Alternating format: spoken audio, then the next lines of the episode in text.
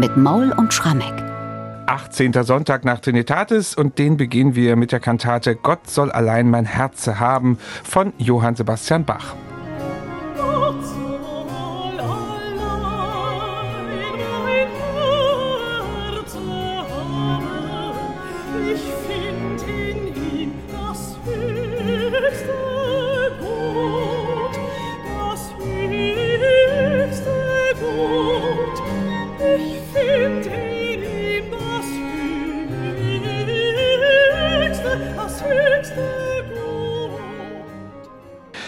Soweit schon mal ein Stück aus der titelgebenden Arie in dieser Kantate. Ja, und nun ist es gerade sechs Wochen her, am 12. Sonntag nach Trinitatis. Da haben wir hier im Podcast die Kantate Geist und Seele wird verwirrt besprochen, in der ein Altist und ein Organist die Hauptrollen gespielt haben. Heute gibt es gewissermaßen die Fortsetzung davon, denn auch die Kantate Gott soll allein mein Herz haben ist eine Solokantate für alt mit ordentlich kräftiger Orgelbegleitung. Michael, ist das Zufall? Kann ich eigentlich gar nicht glauben? Oder ist das eine kleine Serie, die nicht weitergekommen ist? Na, lieber Bernhard, vielleicht ist es eine zufällig zustande gekommene Serie. Ehrlich gesagt, ich weiß es auch nicht. Was wir nur sagen können, ist, in der Zeit vor Advent 1726 hat Bach fast hintereinander weg mit einer Ausnahme fünf Solokantaten komponiert. Die sind nicht alle veralt. Ja, auch der Bass kommt mal dran. Kreuzstabkantate wäre das Beispiel. Und vier von diesen fünf Kantaten haben dann aber zumindest einen Choreinsatz, nämlich ein Schlusschoral. Unsere Kantate, die wir heute besprechen, hat nicht mal den. Also da bleibt es wirklich rein weg bei der Altkantate. Wir hatten, als wir Geist und Seele wird verwirrt vor ein paar Wochen besprochen haben, vom September 1726, schon gesagt, naja, er hatte damals wahrscheinlich einen besonders guten Altisten. Karl Gotthelf Gerlach hatte ich da ins Gespräch gebracht, also den späteren Neukirchenmusikdirektor, der sein letztes Jahr als Thomaner absolvierte. Kann schon sein, dass das der Grund ist, wobei das dann nicht so ein Stück wie die Kreuzstabkantate erklärt. Und es erklärt natürlich auch nicht, warum jetzt in vielen dieser Kantaten, nämlich dann ein zweites Mal im November 1726 mit Ich gehe und suche mit Verlangen, die Orgel praktisch der Duettpartner mhm. des Solisten ist. Also auch das kommt hier gehäuft vor. Hatten wir auch schon bei Geist und Seele wird verwirrt. Naja, man kann jetzt natürlich trefflich losspekulieren. Vielleicht gab es im Chor eine Seuche, von der wir nicht wissen. Und deswegen war eben der nur notdürftig überhaupt einsatzfähig. Hatte man aus irgendeinem Grund wenig Probezeit? Hatte sich der Rektor in den Kopf gesetzt, ein großes Schulschauspiel aufzuführen und plötzlich waren die Thomaner anderweitig beschäftigt. Das kann sein, aber es gibt vielleicht auch noch eine dritte Erklärung und die erscheint mir tatsächlich nach Lage der Dinge die wahrscheinlichste. Vor ein paar Jahren wurde von meiner Kollegin Christine Blanken der sehr wahrscheinliche Textdichter all dieser Kantaten ermittelt, ein gewisser Christoph Birkmann. Der war damals Theologiestudent hier in Leipzig, ein gebürtiger Nürnberger, der dann in seine Heimatstadt zurückging und dort Pfarrer wurde. Und die Texte, die Birkmann gedichtet hat, die haben alle einen sehr starken Ich-Bezug. Ja, also ich will den Kreuzstab gerne tragen. Gott soll allein mein Herz haben. Also es ist immer aus der Sicht eines Individuums geschrieben. Und da liegt es natürlich nahe, daraus eine Solokantate zu machen. Und vielleicht ist es ja dann sogar so gewesen, dass Bach sich gesagt hat, ich vertone die jetzt mal in Serie was haben wir denn für besonders gute Solisten gerade im Thomaner mhm. Chor? Okay, wir haben da diesen einen Altus und wer weiß, wer der Bass gewesen ist, der kam dann auch häufiger dran. Also kurzum, wir wissen es nicht genau. Es gibt viele Erklärungen. Dennoch, ich würde mal sagen, unterm Strich können wir ganz froh sein, dass es diese sonderbare, eigenartige Serie bei Bach gab, weil so ist er mal von dem typischen Modell Diktum, großer Eingangschor, Arie, Rezitativ, Arie und so weiter und Schlusschoral mal ausgestiegen und hat den Solisten sehr ambitionierte Solokantaten geliefert. Den Textdichter, den hast du jetzt schon erwähnt, Christoph Birkmann. Wir hatten ja vor sechs Wochen eben Geist und Seele wird verwirrt. Da war der Dichter Georg Christian Lehms. Und wenn wir über Lehms gesprochen haben, haben wir immer gesagt, das sind so starke Metaphern.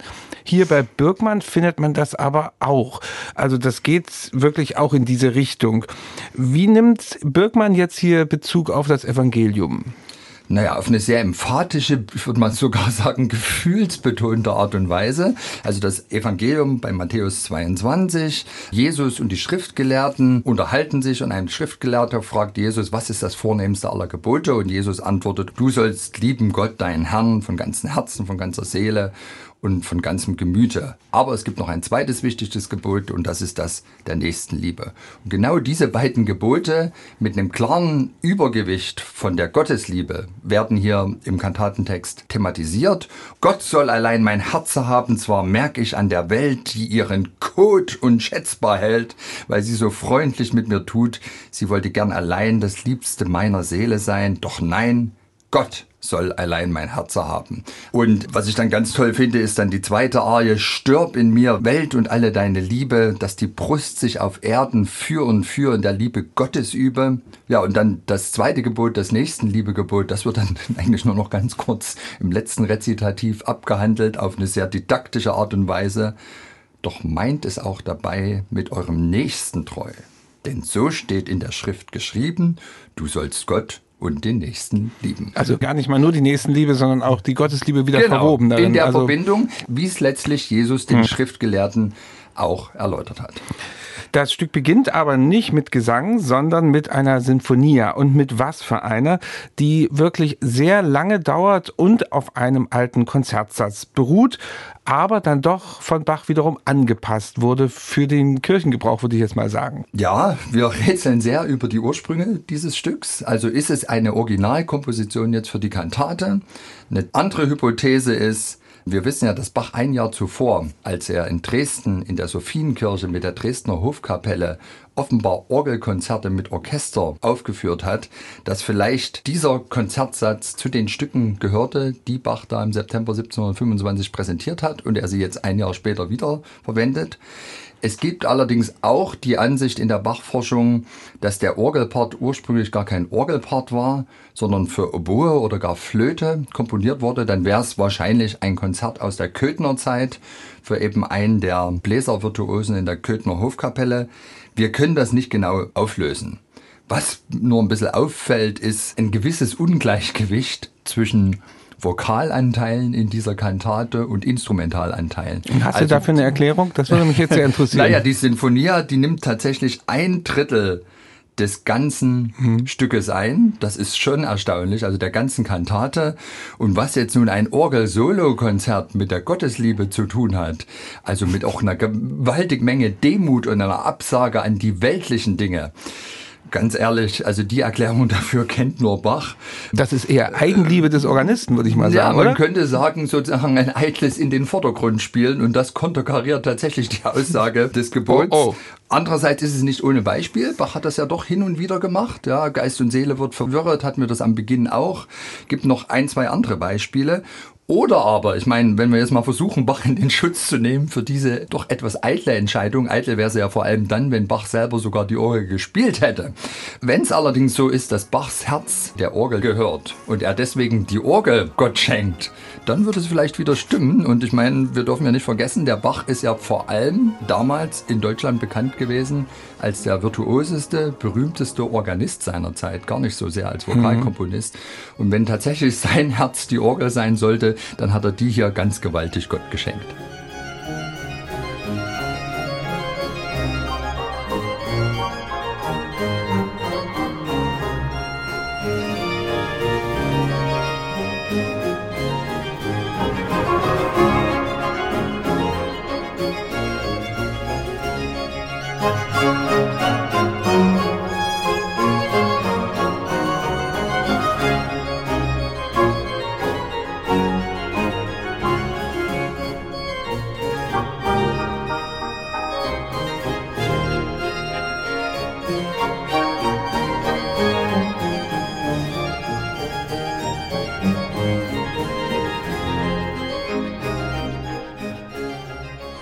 Ja, da geht's also mächtig virtuos zu in diesem großen Eingangssatz zur Kantate Gott soll allein mein Herz haben.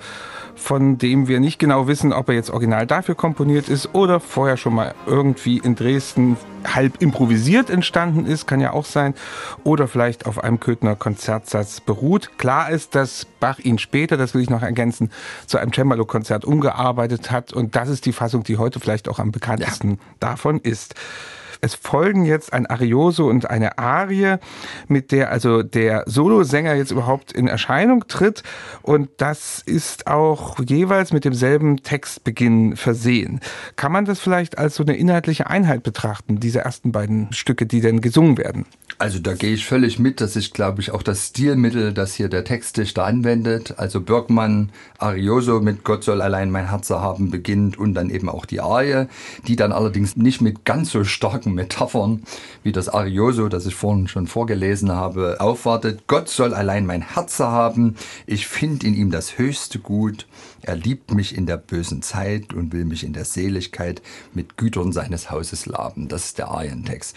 Und das wird von Bach dargeboten in einem wunderbaren Dialog zwischen Orgel und Alt. Der Alt singt den Text ruhig, fast in stoischer Gelassenheit.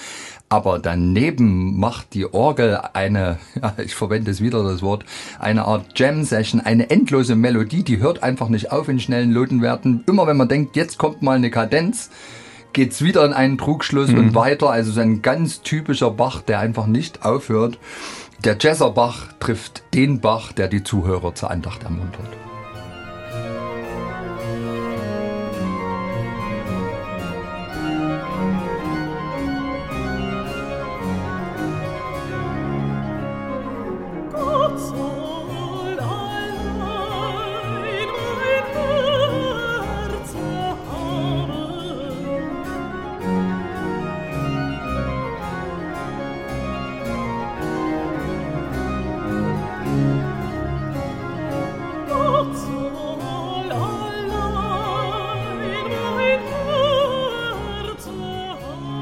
Das ist ein Auszug aus der ersten großen Arie dieser Kantate. Gott soll allein mein Herz haben mit dem Jazzer Bach an der Orgel. Also ich kann mir eigentlich gar nicht vorstellen, dass das jemand anders gespielt haben könnte, also außer Bach. Naja gut, oder? wir bringen dann immer wieder mhm. den Wilhelm Friedemann, ja. also den ältesten Sohn ins Gespräch, der in dieser Zeit ganz eifrig die sechs Orgelsonaten üben mhm. muss, die Vati ihm komponiert mhm. hat. Ich meine, der Friedemann ist jetzt 16 kann auch sein, aber stimmt mhm. schon. Ich meine, wenn jetzt eh kein großer Chor mitspielt in dieser Kantate, braucht es vielleicht auch nicht den Dompteur vorne dran, der alle zusammenhält. Und da kann ich mir schon gut vorstellen, dass sich der Chef höchstpersönlich mhm. an die Orgel setzt. Und dann vielleicht noch mehr Noten in Wahrheit gespielt hat, als eh schon in seiner ja. Partitur stehen. Mhm. Es gibt noch eine zweite Arie und das ist auch wieder ein Zusammenspiel mit Alt und Orgel.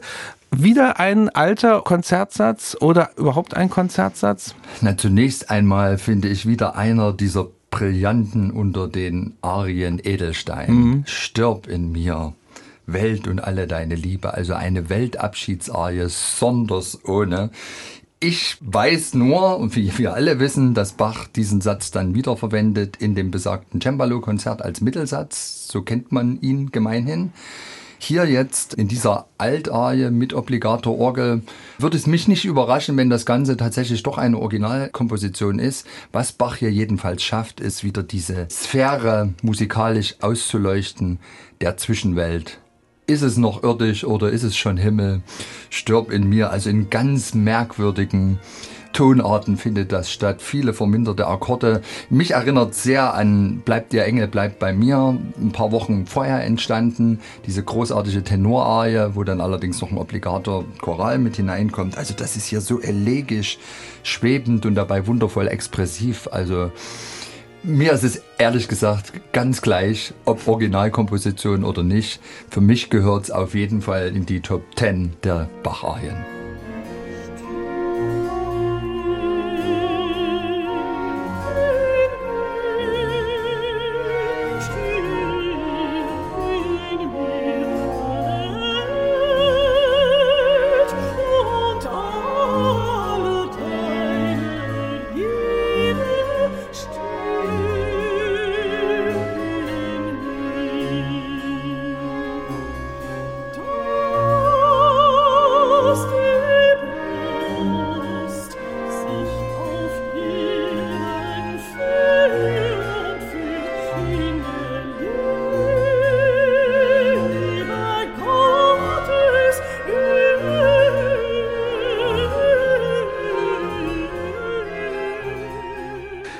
Ja, ein Siziliano-Rhythmus hier in dieser zweiten großen Arie aus der Kantate Gott soll allein mein Herz haben, wieder mit sanfter, muss ich hier sagen, Orgelbegleitung. Mm. Ganz großartiges Stück. Michael Maul schwärmt da sehr, dafür ich natürlich auch. ja, und dann haben wir wieder so eine Kantate, die ganz stark auf der Orgel beruht. Und wir haben nachher auch eine Aufnahme, die eine besondere Orgel verwendet, und zwar die Hildebrand-Orgel in der Wenzelskirche in Naum. Naumburg. Und deswegen will ich hier an dieser Stelle nochmal die Frage stellen, man muss schon davon ausgehen, dass Bach das auf einer richtigen, in Anführungsstrichen, Orgel gespielt hat. Ich frage das deswegen, weil man fast nur Aufführungen hört heute, wo das auf Truhenorgeln gepiepst wird. Ja, Bernhard, ich bin auch der festen Überzeugung, wenn Bach heute vom Himmel herunterkäme und in die Thomaskirche sich setzen würde und da die Aufführung einer seiner Kantaten mit obligater Orgel hören würde und dann so eine kleine Truhe da sehen würde, da würde er sagen, ihr spinnt wohl. Denn tatsächlich die große Orgel der Kirche war das Instrument, das Bach vorgesehen hat für all diese Kantaten, wo die Orgel plötzlich zum Soloinstrument erhoben wird, was natürlich einen ganz anderen Klangcharakter hat, als wenn man da so eine kleine Truhe hinstellt. Heute ist auch die Truhe oft genug einfach die Verlegenheitslösung, weil man eben, gerade wenn man mit historischem Instrumentarium musiziert, also 415 Hertz Stimmton, passt das meistens nicht zu der Orgel, die heute vorhanden ist in der Kirche und da gehen dann die Probleme los und man greift zur Truhe. Dieses Problem gab es damals nicht. Und natürlich macht das einen ganz anderen Eindruck von Gravität, wenn da wirklich das große Instrument mit all seinen Möglichkeiten zu registrieren zu hören ist. Und das hat einen einnehmenden Klang. Und ich finde es tatsächlich jedes Mal schade, muss ich jetzt mal auch wieder als Bachfestintendant sprechen, wenn wir einige dieser Kantaten auf die Pulte legen und dann eben doch wieder aus Verlegenheit die Truhe nehmen müssen, wobei ich immer wirklich eifrig dabei bin, den Künstlern zu sagen, Leute, jetzt haben wir schon diese sogenannte Bachorgel in der Thomaskirche, die gibt die Möglichkeit, auch sie einzubinden, die steht nur leider nicht an der ganz idealen Stelle dafür, um ringsherum Orchester und Chor aufzustellen, ja, da an der Nordempore. Trotzdem, die Truhe heutzutage ist ein Kompromiss und Bach würde sich sehr wundern, dass wir hier so rangehen. Da haben wir das auch mal geklärt. Also ein klares Plädoyer für eine große Orgel. Ja. Die muss und man natürlich ein bisschen suchen heutzutage. Die muss man ein ja. bisschen suchen. Und wenn man nach der großen Bachorgel sucht, heutzutage, dann endet man in Naumburg. Deswegen ist auch schön, dass wir jetzt diese Aufnahme hier hören, also wo Rademann und die Gächinger da hingegangen sind. Warum? Weil diese Orgel 1746 von Zacharias Hildebrand, Bachs Favoritorgelbauer, vollendet wurde. Und Bach selber hat sie gemeinsam übrigens mit Gottfried Silbermann geprüft. Und Bach fand das Instrument so gut, dass er letztlich seinem Schwiegersohn Johann Christoph Altnicol irgendwie nahegelegt hat, du, die suchen da einen Organisten, bewirb dich mal. Und tatsächlich ist Altnicol dann der Organist in Naumburg, also der Herr über dieses wunderbare Instrument geworden.